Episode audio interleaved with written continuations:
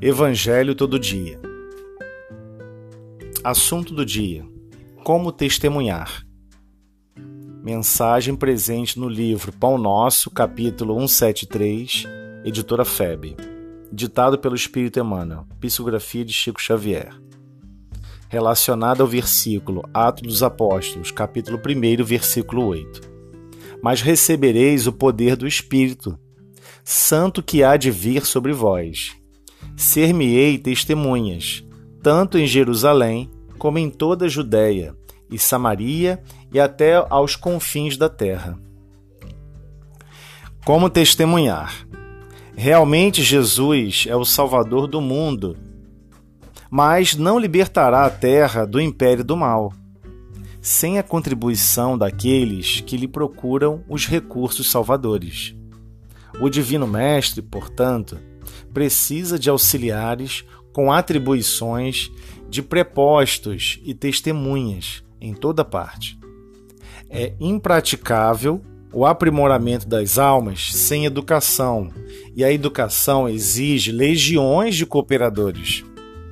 Contudo, para desempenharmos a tarefa de representante do Senhor na obra sublime de elevação, não basta o título externo, com vistas à escola religiosa.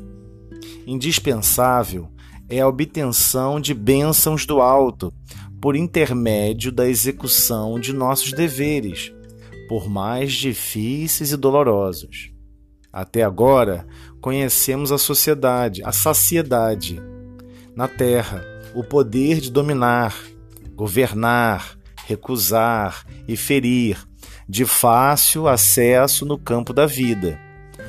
Raras criaturas, porém, fazem por merecer de Jesus o poder celeste de obedecer, ensinando, de amar, construindo para o bem, de esperar, trabalhando, de ajudar desinteressadamente. Sem a recepção de semelhantes recursos, que nos identificam com o trabalhador divino e sem as possibilidades de refleti-lo para o próximo, em espírito e verdade, através do nosso esforço constante de aplicação pessoal do Evangelho, podemos personificar excelentes pregadores, brilhantes literatos ou notáveis simpatizantes da doutrina cristã, mas não testemunhas dele.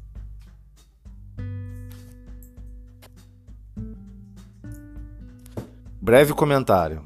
Emmanuel faz um resumo do testemunho, de obedecer ensinando, de amar, construindo para o bem, de esperar, trabalhando, de ajudar desinteressadamente. O que isso quer dizer? Que esses recursos nos identificam como trabalhador divino.